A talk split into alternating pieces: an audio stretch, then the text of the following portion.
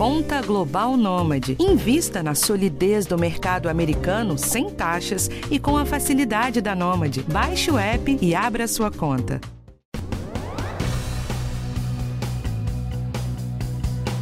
Recente pesquisa do Datafolha apontou que um terço dos brasileiros sofrem com ansiedade, sendo que a faixa etária de 16 a 24 anos teve o pior resultado. 13% descreveram sua saúde mental como ruim ou péssima. Desde o início da pandemia do coronavírus, ouvíamos dizer que a quarta onda seria a da saúde mental. E ela atingiu em cheio os adolescentes que ficaram cerca de dois anos reclusos. Apesar das aparências que eles tentam manter aí nas redes sociais, são frequentes os relatos de crises de ansiedade e depressão principalmente no ambiente escolar. Como perceber que seu filho está passando por esse problema? Como ajudar? Quem conversa com a gente é a psicanalista Vera Iaconelli, autora do livro Manifesto Antimaternalista, que está sendo lançado agora. A Vera também é colunista, escreve bastante sobre as relações familiares, parentalidade e sobre adolescentes. Eu sou Mariana Couto e esse é o podcast do Bem-Estar. Vera, tudo bem com você? Oi, Mariana, tudo bem? Um prazer estar aqui conversando com você. Eu que te agradeço, parabéns pelo novo livro. E eu já quero começar te perguntando, Vera, me explica o que, que é ansiedade. Bom, é, para a psicanálise, a ansiedade diz respeito ao fato de que a gente nunca consegue estar totalmente aqui e agora. A gente está sempre se projetando no tempo, antecipando as questões. Então, é como se eu não pudesse viver minha vida no presente e ficasse me ocupando de tentar prever o que vai acontecer, imaginar o que vai acontecer, me, me colocar no depois. É, então, a ansiedade também tem um lado bacana, que, por exemplo, você pode ter alguns eventos que você está esperando e você anseia por eles, você deseja esses, esses eventos, né? Quem não fica ansioso diante de uma festa, de um acontecimento que você está esperando muito e que é bacana, ok. Mas quando você se projeta o tempo todo no futuro, sempre tentando antecipar, você perde a experiência do aqui e do agora, ou seja, a experiência da vida vivida na, né, naquele momento. É como se você não conseguisse estar onde você está e sempre estivesse se projetando. Então, a, a relação com a ansiedade, ela pode ser mais produtiva quando eu estou ansiando coisas que são que eu desejo que aconteçam, ou mais improdutiva quando eu não consigo viver o meu aqui e agora. Quando que essa ansiedade ela é negativa a ponto de ter sequelas mesmo na vida da pessoa, da pessoa ter inclusive sintomas físicos e quais são esses sintomas? Então, a coisa é, complica quando a pessoa está o tempo todo se projetando no futuro. A gente tem dois jogos do tempo aí, na verdade, Mariana. Quando a pessoa fica muito ansiosa, porque ela está sempre no futuro, então ela nunca está aqui agora, ela nunca está pensando no que ela está vivendo naquele momento. Ela começa um namoro e já está pensando que o namoro vai acabar. Ela está começando a fazer, sentar para fazer uma prova, já está pensando que ela vai repetir de ano. Ela nunca consegue estar ali simplesmente vivendo aquela experiência. Mas também a gente tem as pessoas que vivem no passado, uma espécie de melancolia. Ai, no passado era melhor, ai, o que eu vivi lá atrás, querendo voltar. Então, a grande questão do ser humano é sempre como que a gente pode viver agora, como a gente pode enfrentar o dia a dia sem se projetar tanto.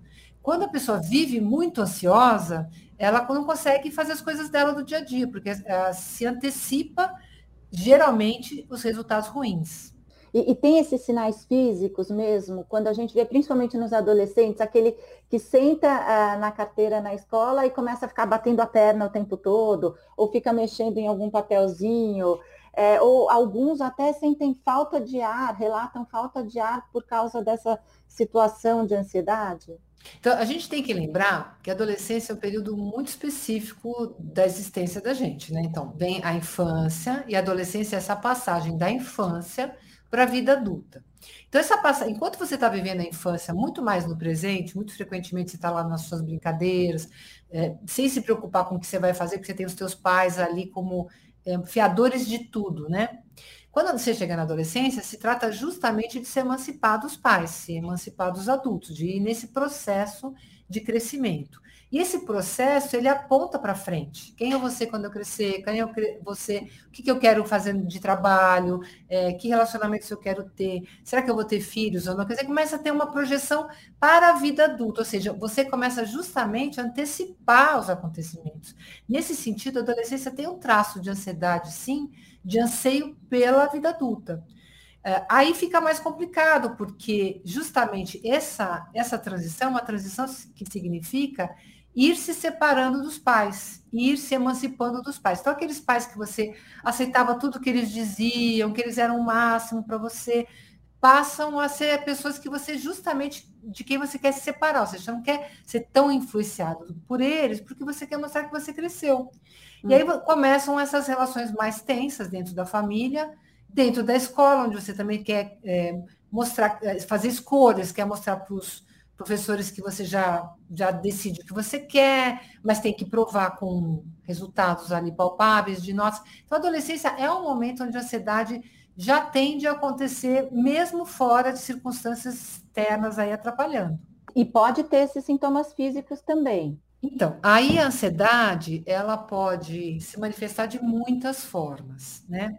É, quanto menos a gente consegue dar nome, elaborar, né, dizer, olha, eu estou preocupado com isso, estou preocupado com aquilo, não porque a gente não consiga falar, mas porque às vezes a gente também nem consegue reconhecer, mais chances da gente ter alguns sintomas psicossomáticos, algumas manifestações comportamentais, algumas manifestações no corpo, né, que vão mostrar que aquilo não está sendo elaborado de um jeito tão bacana. É, e a gente precisa ficar, de, a, ficar super atento a essas manifestações para ver quando elas começam a se tornar realmente patológicas, porque nem sempre elas são patológicas, às vezes são só formas de expressar que eu estou preocupado, que eu estou ansioso, que eu estou inseguro, que eu estou com medo, mas daí para se tornar patológico a gente precisa prestar um pouquinho mais de atenção. E, e daí, nesse ponto, aqui os pais e mães né, precisam ficar atentos para perceber quando que é uma ansiedade normal da própria adolescência e algo é, aceitável e quando que aquilo está se tornando um problema e merece uma atenção maior, que é o que a gente nota que está acontecendo com esses adolescentes, porque é, cresceu muito, né, essa questão da ansiedade na adolescência.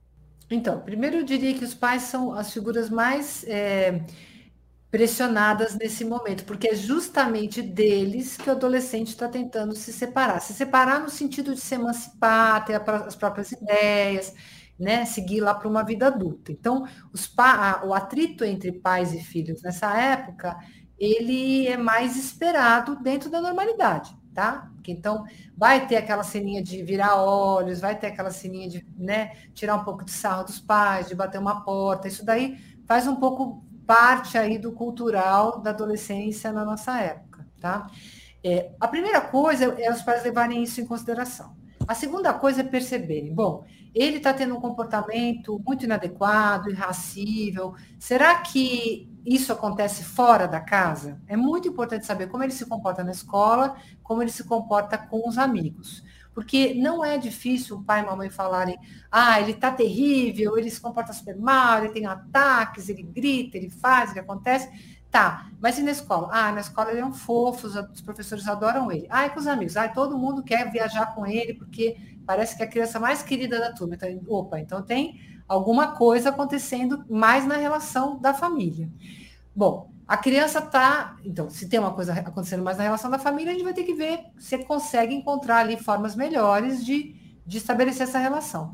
Mas se a criança mostra esses comportamentos é, disruptivos, ansiosos, somatizações, fora da família, então a gente já tem que ver que tem aí uma contaminação maior, a criança não está conseguindo se virar mesmo em ambientes diferentes.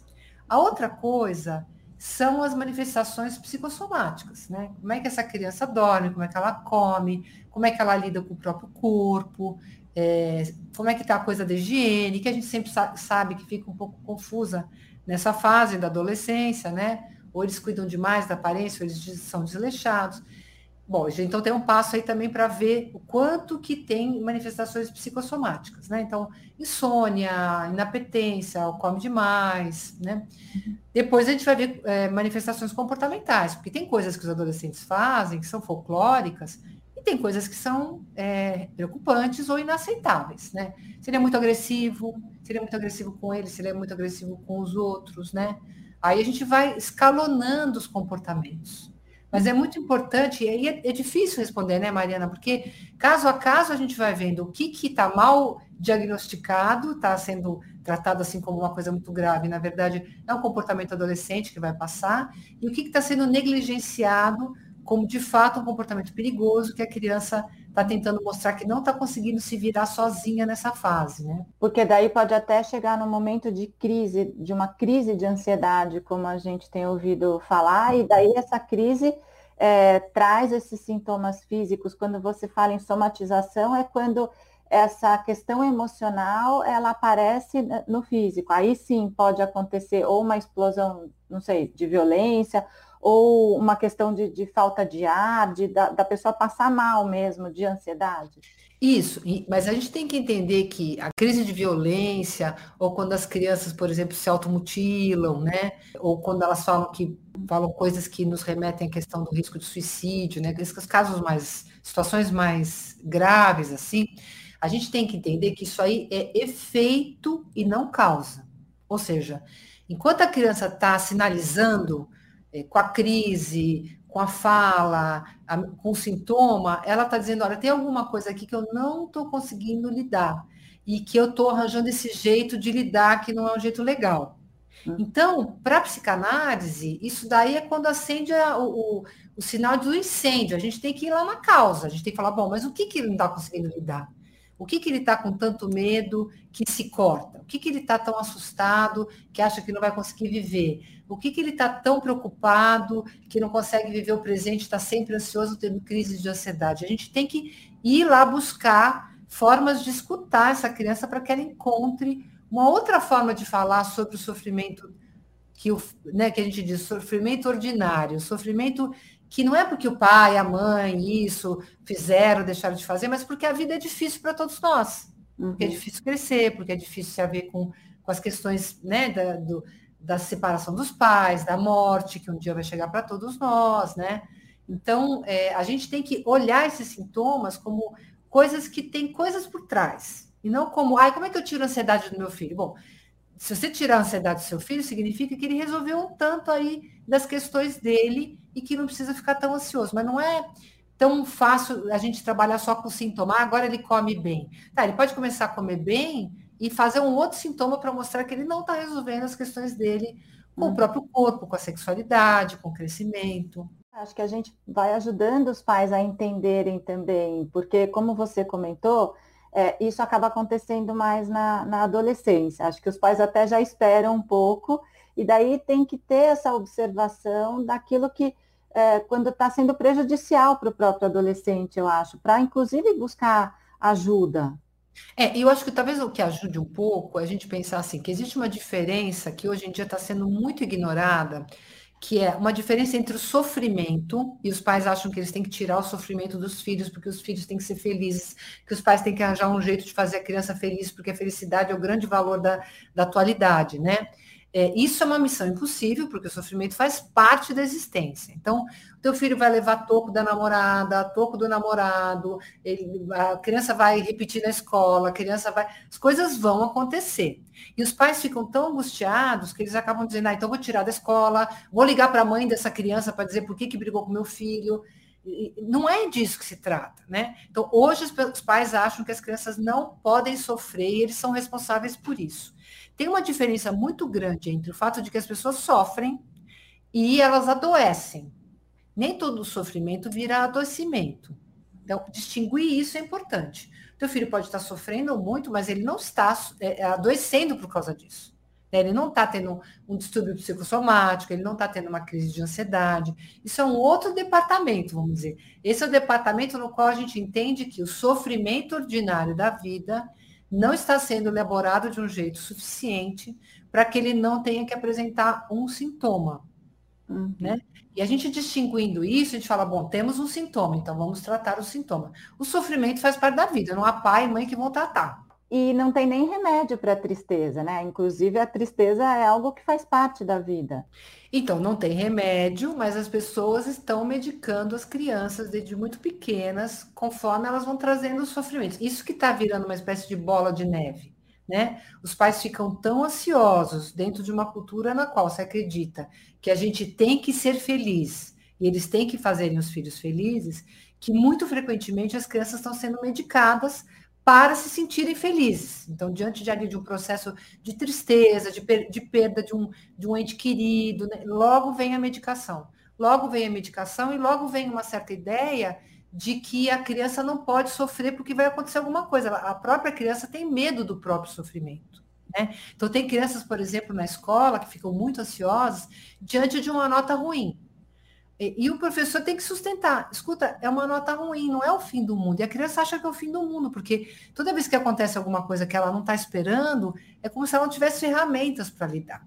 Então, a gente tem que resgatar o direito ao sofrimento, vamos dizer assim, direito a sustentar que acontecem coisas desagradáveis que a gente tem que bancar.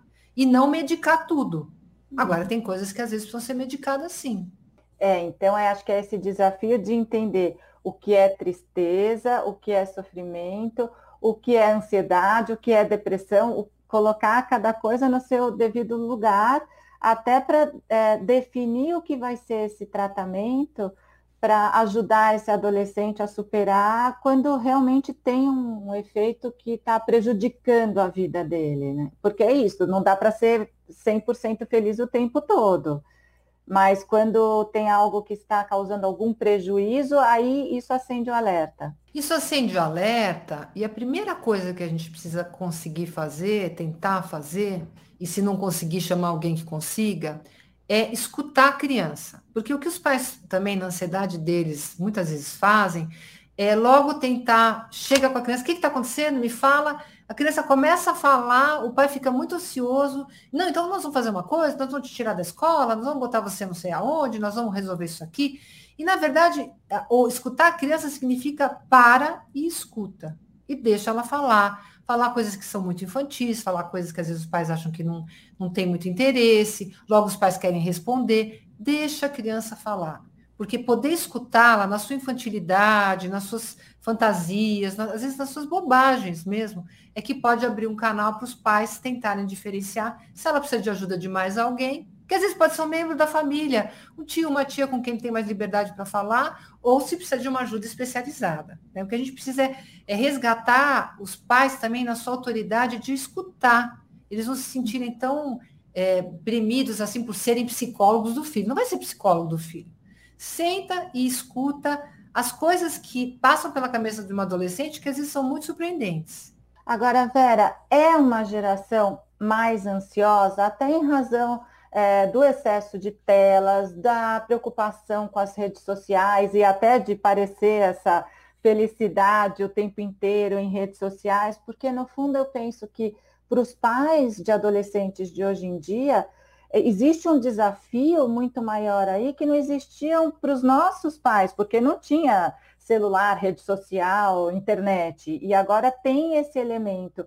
Então, isso também colabora a, a fazer com que a sociedade se torne, é, como um todo, muito mais ansiosa do que era antes? É sim uma geração mais ansiosa e a gente sabe hoje por pesquisas que mostram que a entrada do smartphone afetou autoimagem e o comportamento dessas crianças. Então, hoje a gente tem um aumento de suicídios, depressões, ansiedade e automutilações, ligadas à entrada do smartphone, tá? Porque as crianças começaram a receber muitas informações, muitas experiências inapropriadas para as diversas idades e começaram a ser afetadas de fato por isso. Então, nós estamos lidando ali com pais primidos pela ideia de que tem que fazer os filhos felizes, nós estamos lidando sim com pais pressionados pela ideia de que tem que fazer os filhos felizes e crianças que têm acesso a informações inadequadas para suas idades. Então, estamos numa espécie de curva de rio que está trazendo muito sofrimento e adoecimento. Qual o caminho para isso, para a gente tentar controlar isso? Porque é, não tem como tirar da vida, né, hoje em dia, desses adolescentes, o, o celular, nem da nossa. É, isso já veio para ficar e faz parte. Mas é preciso ter um, um limite, um controle para evitar o avanço dessa onda toda de ansiedade? Olha, hoje é, não há escola, governo e família é, que não saiba que alguma coisa precisa ser feita. Ah, o que acontece é que nós somos as primeiras gerações aí que estão vivendo sob o efeito desta revolução midiática virtual. Então, hoje estamos todos bem cientes de que tem que ser criada uma nova etiqueta no uso disso, uma regulamentação. Essa regulamentação esbarra numa série de interesses que não são em prol da infância da criança nem da família, e a gente tem que pressionar, porque isso precisa ser feito.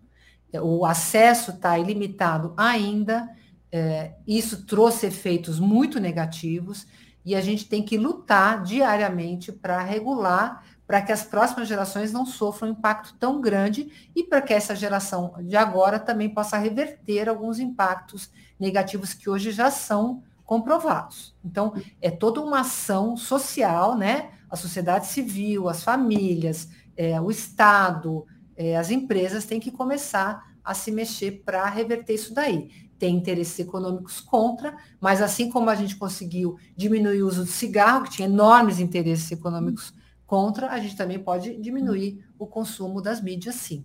Você falou, né, Vera, da importância da escuta, dos pais escutarem os filhos, darem espaço para que eles falem. O primeiro passo para isso é todo mundo largar o celular para olhar no olho e ter essa conversa. É, porque também, se vira uma dinâmica da família, aquela história de vai, vai para a mesa com o celular, o tempo todo com o celular isso também interrompe o diálogo entre as famílias, né? Então, primeiro porque estamos todos viciados, não são só as crianças, obviamente, né? Quer dizer, porque o, o, aparelho foi feito para é, é, ser consumido e para viciar, e nós estamos viciados. Então, a gente precisa também fazer a nossa avaliação de como a gente usa essas mídias e criar regras dentro da família, né? Então, tá, trabalho com celular, não posso me livrar dele, mas tem a refeição, tem aquele momento da conversa, tem aquele momento do, das férias, tem aquele momento do fim de semana. Então a gente vai regulando é, e tentando organizar, bem, sabendo que é nocivo. Né? Não porque ai, começou legal, não, porque é nocivo e que você está prejudicando a si a sua família e seu filho. Então a gente faz um esforço consciente de lutar contra uma espécie de vício que foi imposto a nós. E a conversa, Mariana, ela é sempre a gente tenta evitar, porque as conversas mais importantes, elas não são fáceis, né? Você ouviu o seu filho falar que ele pensa, é, às vezes pensa em suicídio, ou falar que ele se sente muito feio, ou falar. Isso fere o narcisismo dos pais. Os pais querem ver os filhos felizes, né? Então, sustentar a conversa com o adolescente é, é duro, e às vezes o celular ele não, ele é uma desculpa para a gente escapar de cenas difíceis. Por isso que eu falo, às vezes é melhor conversar com o tio, com uma tia, com o professor, porque os pais às vezes têm dificuldade de, de ouvir o sofrimento dos filhos, né? Mas a gente tem que fazer um esforço a mais, pelo bem deles, enfrentando os nossos próprios medos. E a gente está falando que é mais natural da adolescência aparecer essa ansiedade, que agora está ainda maior. Mas hoje em dia ela já começa a aparecer na infância, assim, está cada vez mais cedo. Se antes era uma coisa mais só da adolescência, agora ela já está ocupando a infância também. Depressão, ansiedade, doenças psicossomáticas sempre existiram em todas as faixas etárias. O que a gente tem agora é um aumento, né? Porque, como eu disse, é, a vida não é fácil para ninguém, mesmo para quem tem uma boa família e está bem cercado. Porque a vida chega uma hora que mesmo uma criança de três anos, por exemplo, se dá conta de que a gente vai morrer né? Para onde foi o peixinho? Para onde foi a vovó que estava aqui? A gente se pergunta sobre a nossa existência e isso não é fácil, né? Então, essas ansiedades e mesmo esses sintomas sempre existiram, mas você tem razão, eles foram potencializados pelo estilo de vida que a gente está vivendo. E realmente piorou com a pandemia. A pande quer dizer, a pandemia veio para complicar ainda mais. A pandemia antecipou em uma década o uso da tela. Então, só estou dizendo, né, como você bem apontou, que as telas trouxeram prejuízo aí para as relações, né, e, para a saúde mental, que dirá a gente empurrando a molecada, e tivemos que fazer isso, não tinha muito jeito, para as telas para ter aula, né? É, para conversar com o avô e avó, para conversar com os amigos, para assistir filmes. Então a gente, todos fomos empurrados para a tela e isso é, aumentou, incrementou e antecipou esse estrago. Então, além de toda a experiência de passar isolado, né? A volta para a escola que foi muito a toque de caixa, fingindo que não se perdeu nada naquele período, como se a escola tivesse, ah, passou de ano, tudo bem. Só que esses dois anos não foram anos escolares estrito senso. Foram arremedos, tentativas heróicas de compensar a falta da escola real, né? E, mas não é sem prejuízo. E as crianças estão chegando na escola e estão mostrando, olha, alguma coisa se perdeu. É, e as próprias perdas das, das pessoas amadas, é, essa esse estar em contato com a morte de uma maneira muito mais intensa durante a pandemia também. Sim, perdas reais, né? De parentes, de amigos, coisas que muitas vezes o adolescente só vai ter contato, quer dizer, a gente só vai ter contato na vida adulta quando perde os avós, depois os pais, né? Todo mundo teve que se haver muito precocemente, inclusive as crianças pequenas, com a questão da morte colocada assim de um jeito inexorável, né? Então, foi um processo muito denso que ainda a gente não pode, a gente achar a pandemia acabou, a pandemia acabou, mas a elaboração da pandemia não acabou. Uhum. Tem muito luto para ser feito, psíquico, real do acontecimento, mas também de experiências que a gente perdeu, né? Bom, quando a gente percebe que aí o adolescente já está tendo um problema para dormir, para se alimentar, para se concentrar, para ir na escola, aí é o momento de buscar ajuda e, que ajuda é essa, assim, quais, quais os passos, né? Os primeiros passos que os pais precisam ter para ajudar esse filho quando já tentou o diálogo, já tentou tirar o celular e vê que, que não está conseguindo lidar com a situação em casa? Olha, é, é, dois passos importantes. Sim, procurar ajuda especializada, psicólogo, psicanalista, psicoterapeuta, tem várias modalidades, cada família tem acesso a algum tipo de tratamento. É, e também é, chegar junto da criança, conversar com ela, e se for necessário, falar, olha, eu sou, eu sou responsável por você, e eu acho que você precisa é, conversar com alguém, vamos lá. Ah, mas eu não quero ir, não, mas é importante. Assim como eu te levo no, no oftalmologista, te levo no médico, vou te levar para conversar com uma pessoa para ver o que está acontecendo. Em geral, as crianças gostam de ir sim, mesmo que elas resistam um pouco, encontrar um espaço onde alguém possa escutá-las sem a pressão dos pais, né? Alguém neutro ali, é, costuma ser, ter um efeito muito importante para as crianças e para os adolescentes, claro. É, quer dizer, chega um momento que essa ansiedade ela precisa ser tratada até para evitar que é, esse adolescente se coloque em risco também. Exatamente, porque ele vai tendo que mostrar cada vez mais o seu mal-estar e de formas muito atabalhoadas que são a marca da adolescência, né? Muito impulsivas, muito em ato. E aí ela, ele, ela procurando ajuda, é, consegue pôr isso em palavras, sem precisar do sintoma, sem precisar correr riscos, é, transformar isso numa outra forma de falar do mal-estar. Por exemplo, a ansiedade pode virar depressão, a depressão e a ansiedade, ou elas podem vir juntas? Qual podem é vir juntas. Muito frequentemente você tem depressões ansiosas, né? São quadros que podem vir juntos, sim. E, e, também, junto com a depressão, pode vir a mania, né? A criança que está sempre agitada, sempre fazendo, sempre fazendo, fazendo, porque se parar, deprime né? Aquela criança que, que não para também é uma preocupação para nós, né? Está sempre é, realizando, realizando, realizando, não consegue parar um minuto.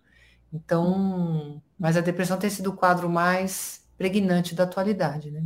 Pais ansiosos têm filhos ansiosos, ou se os filhos estão ansiosos, os pais ficam ansiosos, vira uma ansiedade em família também? Pode acontecer isso? É, a ansiedade pode ter um efeito contaminador, sim, né? Porque, veja, se a criança vive num ambiente muito é, ansiógeno, ela tende a achar que sempre vai acontecer alguma coisa perigosa na vida dela.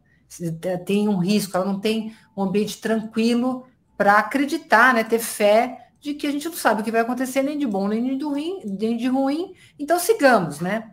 É, então a gente transmite ansiedade sim. Mas eu não por isso na, culpa, na conta dos pais, não, né? Pais ansiosos, filhos ansiosos numa sociedade ansiosa, né? Tá difícil não ser ansioso numa sociedade com tantas notícias o tempo todo, com tanta informação, com tanta pressão, com tanta exigência, com tanta fantasia colocada como se fosse realidade, né? Então a gente tem aí tanta idealização. Então acho que é uma sociedade ansiosa, né? E, e, a escola, nesse sentido, tem um papel fundamental. Não dá para a escola ignorar mais as questões de promoção da saúde mental no ambiente escolar, porque tudo isso a gente vê até pelas últimas notícias de é, confusões em escola, casos de violência, violência entre alunos, com professores. Então, as escolas também precisam ter esse olhar para a questão da saúde mental.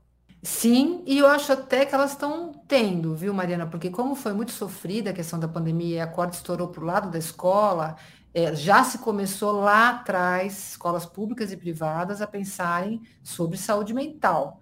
Mas a escola, ela fica entre mundos, né? Ela fica entre a criança, fica entre a sociedade e a família. Ela precisa ser apoiada, né? Os pais têm que entrar na escola, participar da vida da escola, a escola tem que ser aberta para os pais, mas os pais devem entrar na escola como aqueles que pensam na escola como um coletivo, e não só para falar do próprio filho. Então a escola precisa ser apoiada, porque ela sozinha não, não sustenta essa questão. Os professores não precisam se tornar psicanalistas, psicoterapeutas, psicólogos. A escola não vai resolver os problemas da ansiedade da sociedade, mas é um espaço maravilhoso para criar diálogos entre todos esses elementos, né? Entre a criança, entre os pais, entre a sociedade. É um espaço privilegiado. A gente precisa apoio, todo o apoio à escola, a gente precisa dar todo o apoio à escola para que ela cumpra a sua função de espaço coletivo de diálogo. Vera, você acredita que ainda seja possível a gente diminuir essa ansiedade eh, na sociedade? Tem, tem uma solução para isso? Dá para a gente eh, reverter um pouco esse quadro? Eu acredito que, a, que toda sociedade ela, ela tem mentalidades, né? A depender da época. Essa é uma mentalidade própria da nossa época que nos levou a tanta ansiedade, ter que produzir, ter que performar, ter que ficar rico, ter que ser bonito, né? Ter que ah, ser celebrity. Então tem essas coisas todas que, que pressionam muito a gente. Mas a gente também está vendo discursos com outras mentalidades chegarem.